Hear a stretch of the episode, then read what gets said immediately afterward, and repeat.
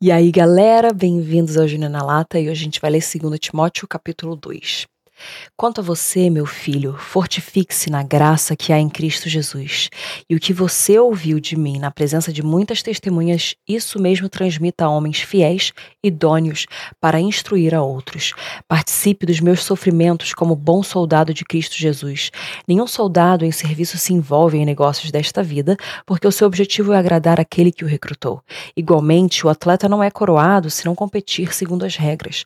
O lavrador que trabalha deve ser o primeiro participar dos frutos. Pense bem no que acabo de dizer, porque o Senhor dará a você compreensão em todas as coisas. Lembre-se de Jesus Cristo ressuscitado dentre os mortos, descendente de Davi, segundo o meu evangelho. É por ele que estou sofrendo até algemas como malfeitor. Mas a palavra de Deus não está algemada. Por esta razão, tudo suporto por causa dos eleitos, para que também eles obtenham a salvação que está em Cristo Jesus com glória eterna. Fiel é esta palavra. Se morremos com ele, também viveremos com ele. Se perseveramos com ele, também com ele reinaremos. Se o negamos, ele, por sua vez, nos negará. Se somos infiéis, ele permanece fiel, mas de maneira nenhuma pode negar a si mesmo. Relembre a todos estas coisas, dando testemunho solene diante de Deus, para que o evitem, para que evitem brigas a respeito de palavras, pois isso não serve para nada, a não ser para prejudicar os ouvintes. Procure apresentar-se a Deus aprovado, como obreiro que não tem de que se envergonhar, que maneja bem a palavra da verdade. Evite igualmente os falatórios inúteis e profanos, pois os que se entregam a isso avançarão cada vez mais na impiedade. Além disso, a linguagem deles corrói como câncer. Entre estes estão Himeneu e Fileto, que se desviaram da verdade, dizendo que essa ressurreição já aconteceu, e estão pervertendo alguns em sua fé. Entretanto, o firme fundamento de Deus permanece tendo este selo: o Senhor conhece os que lhe pertencem. E mais, afaste-se da injustiça todo aquele que promessa, que professa o nome do Senhor.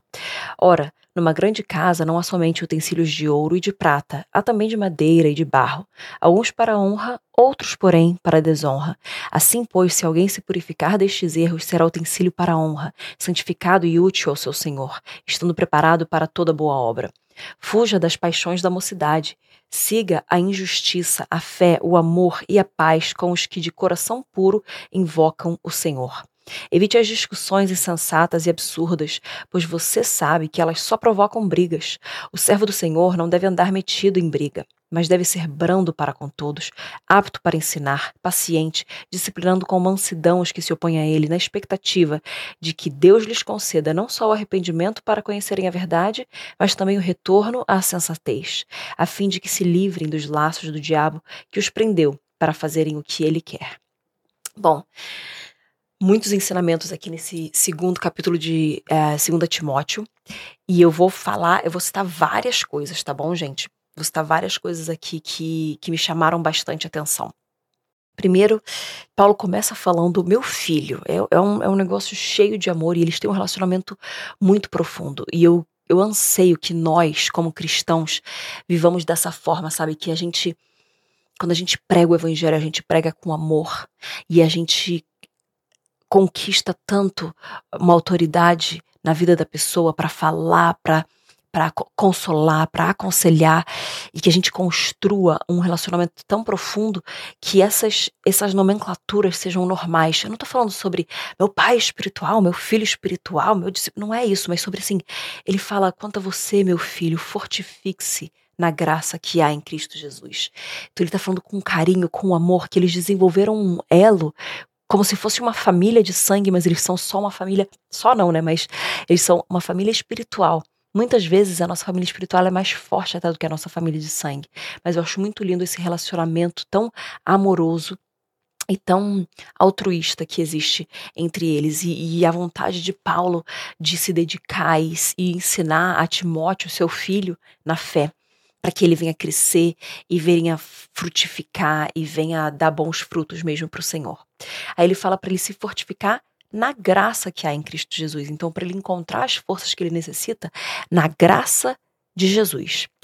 E aí ele fala: Você então ouviu muitas coisas de mim e, e, você aprendeu muitas coisas comigo, transmita a homens fiéis, idôneos, para que venham instruir a outros. Então ele está ensinando, Timóteo, eu aprendi, passei a você, você aprendeu, passe a outros, para que esses outros passem a outros. Então a nossa. Um, o nosso sucesso de discipulado se mede se os nossos netos conseguem fazer é, discípulos. O que significa? Então você tem filhos espirituais, tá?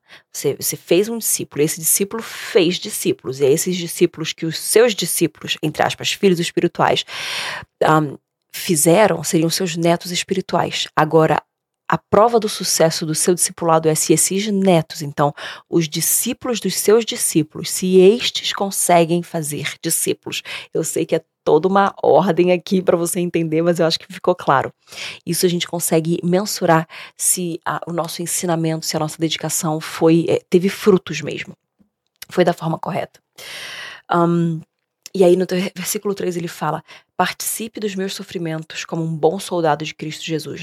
No capítulo anterior, que ou seja, no início da carta, ele já fala para Timóteo participar do sofrimento que ele está passando, ele, Paulo, porque é em prol, a favor do evangelho. E mais uma vez ele fala: participe dos meus sofrimentos como um bom soldado de Jesus. Como então um guerreiro, uma pessoa que está ali na, na, na, na obra e na guerra para Jesus. Participe dos meus sofrimentos. Daí ele fala um pouquinho mais para frente no versículo 5, por exemplo, o atleta ele não é coroado se ele não competir segundo as regras. Então ele está ensinando que a gente precisa um, tá conectado um ao outro, a gente precisa participar dos sofrimentos um do outro, porque tem tudo a ver com Jesus sendo propagado, o evangelho sendo propagado, a cruz e a salvação sendo propagadas, e que a gente não consegue alcançar certas coisas se a gente não fizer as coisas certas, se a gente não jogar pelas regras. Então, o atleta ele não vai conseguir a coroa, ele não vai conseguir o prêmio final se ele não tiver fazendo o serviço dele de acordo como ele deveria fazer. Então, e ele fala essas coisas e aí ele termina assim: pense bem no que acabo de dizer, porque o Senhor dará a você compreensão em todas as coisas. Então ele está instruindo que Timóteo venha agir e ter uma conduta, uma certa conduta, porque isso vai surtir efeitos, isso vai levá-lo ao seu galardão, à recompensa, ao objetivo final. E ele ainda fala: Fica tranquilo se você não está entendendo, só pensa, medita nisso, porque o Senhor vai trazer revelação para você dessas coisas que eu tenho te ensinado. Bom, e aí no versículo 9 ele fala: É por ele, pelo Senhor, que estou sofrendo algemas como malfeitor. Então ele sabe que é uma coisa injusta que está acontecendo com ele, mas ele está sofrendo por Jesus Cristo. E ele está algemado, ou seja, Paulo está algemado. Mas o lindo é que no versículo, na frase seguinte, né, no fim do versículo 9, a palavra de Deus não está algemada. Eu posso estar emprisionado, aprisionado. Eu posso estar numa prisão, mas a palavra de Deus não está contida aqui comigo. A palavra de Deus ela não está presa. A palavra de Deus não está algemada. A palavra de Deus não pode ser limitada. A pregação do evangelho nunca parará, nunca. Então a palavra de Deus, ela não está algemada, ela continua. E por esta razão, porque a palavra deve continuar, ela não está presa aqui comigo. Eu suporto todas as coisas para que as pessoas venham obter a salvação que está em Cristo Jesus. Então eu suporto tudo que eu estou suportando para que pessoas venham conhecer Jesus Cristo. Eu suporto tudo que eu estou passando para que pessoas venham experimentar aquilo que eu experimentei no dia que Jesus me encontrou, me libertou, me lavou, me curou, me purificou e me salvou.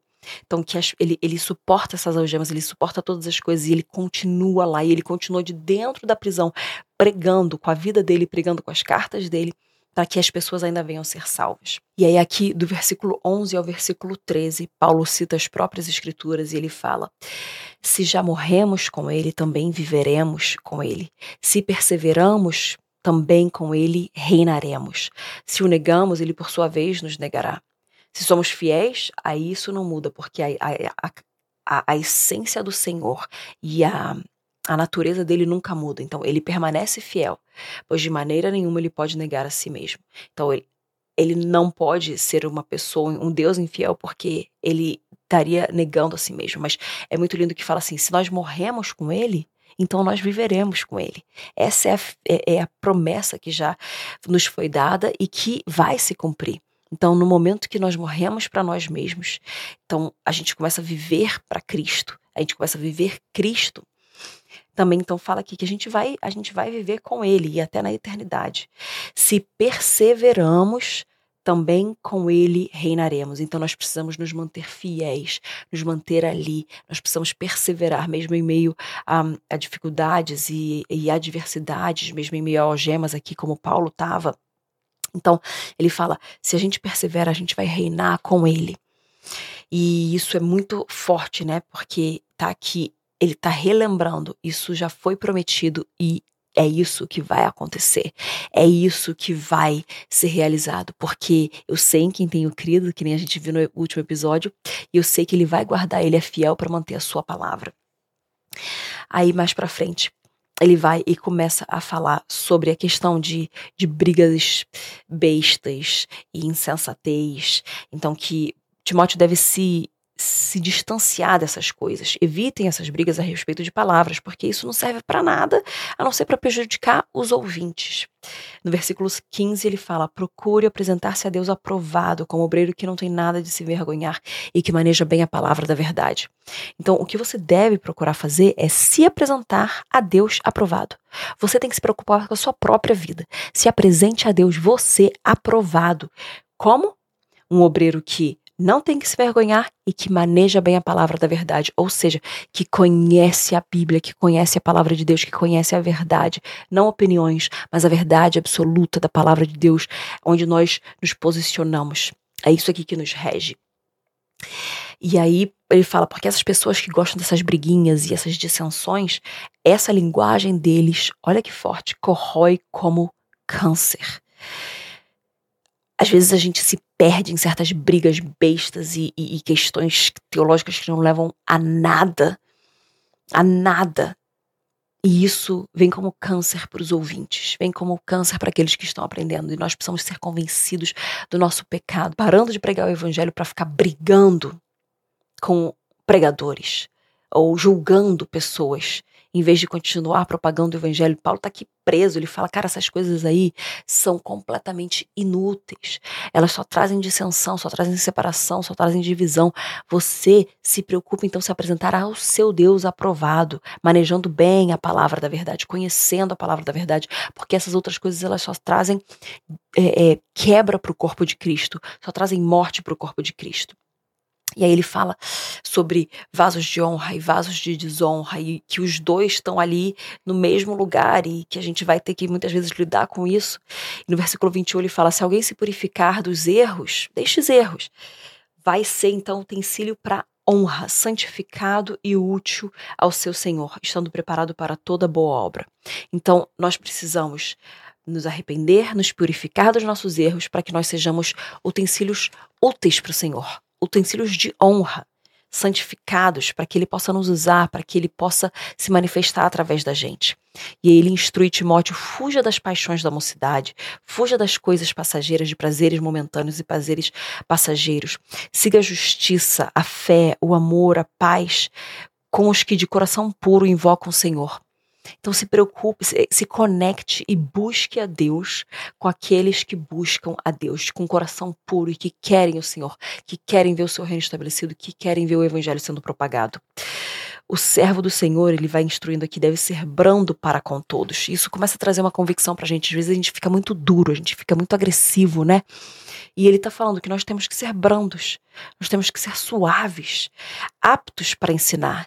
Quando você está apto e você ensina com poder, você não precisa ficar berrando e brigando e corrigindo de uma forma agressiva. Não, as suas palavras carregadas do poder do Espírito Santo de uma forma branda, elas chegam ao coração das pessoas e isso traz o convencimento. É o poder do Espírito através do seu falar com amor, o seu falar verdadeiro, na verdade bíblica, na verdade do, de Jesus, tá? Falado com amor, com mansidão, de uma forma branda, chega às pessoas. E isso te torna apto para ensinar e você sendo paciente, disciplinando com mansidão aqueles que se opõem e que não entendem, para que eles realmente venham chegar à convicção do Espírito Santo, venham chegar a um arrependimento para conhecer a verdade e para eles retornarem à sensatez, porque eles estão aí perdidos e para que eles venham ser livres então dos laços do diabo. Em vez de a gente ficar querendo berrar e bater e ficar bravo demais, isso aí é isso aí é erro, isso aí é pecado. Nós precisamos ser convencidos disso para que nós venhamos ser vasos de honra usados pelo Senhor para a proclamação também do evangelho e da da instrução de como nos da nossa conduta e que a gente venha fazer isso então dessa forma branda, mansa, carregado de poder, carregado da verdade. E isso é o que vai trazer convicção, que vai levar ao arrependimento, mas é a bondade do Senhor que nos leva ao arrependimento. Vocês sabem que a palavra fala isso. Então, quando a gente fala e prega desse jeito, isso traz a convicção e leva as pessoas ao arrependimento, porque é o Espírito Santo, através de nós falando, que leva ao arrependimento. E aí livra as pessoas dos laços do diabo. É isso que nós precisamos chegar. A pessoa ela não está na insensatez por vontade própria. É porque ela não entendeu e foi se perdendo e ela está agora enlaçada pelo diabo. E a nossa tarefa, o nosso dever é com amor, mansidão, verdade e poder do Espírito Santo que a gente venha pregar para que o poder do Espírito Santo venha desenlaçar as pessoas e livrá-las dessas amarras do inimigo. Então, que você venha ser esse pregador da palavra com a sua vida, com as suas ações, com o seu olhar, com o seu abraço, com as suas orações, com tudo que você faz, com muito amor, muita verdade, muita mansidão, muito poder. E que as pessoas venham ser alcançadas por esse poder e venham ser libertas e cheguem ao conhecimento da verdade. Em nome de Jesus, eu oro sobre você. Que Deus te abençoe e até o próximo episódio.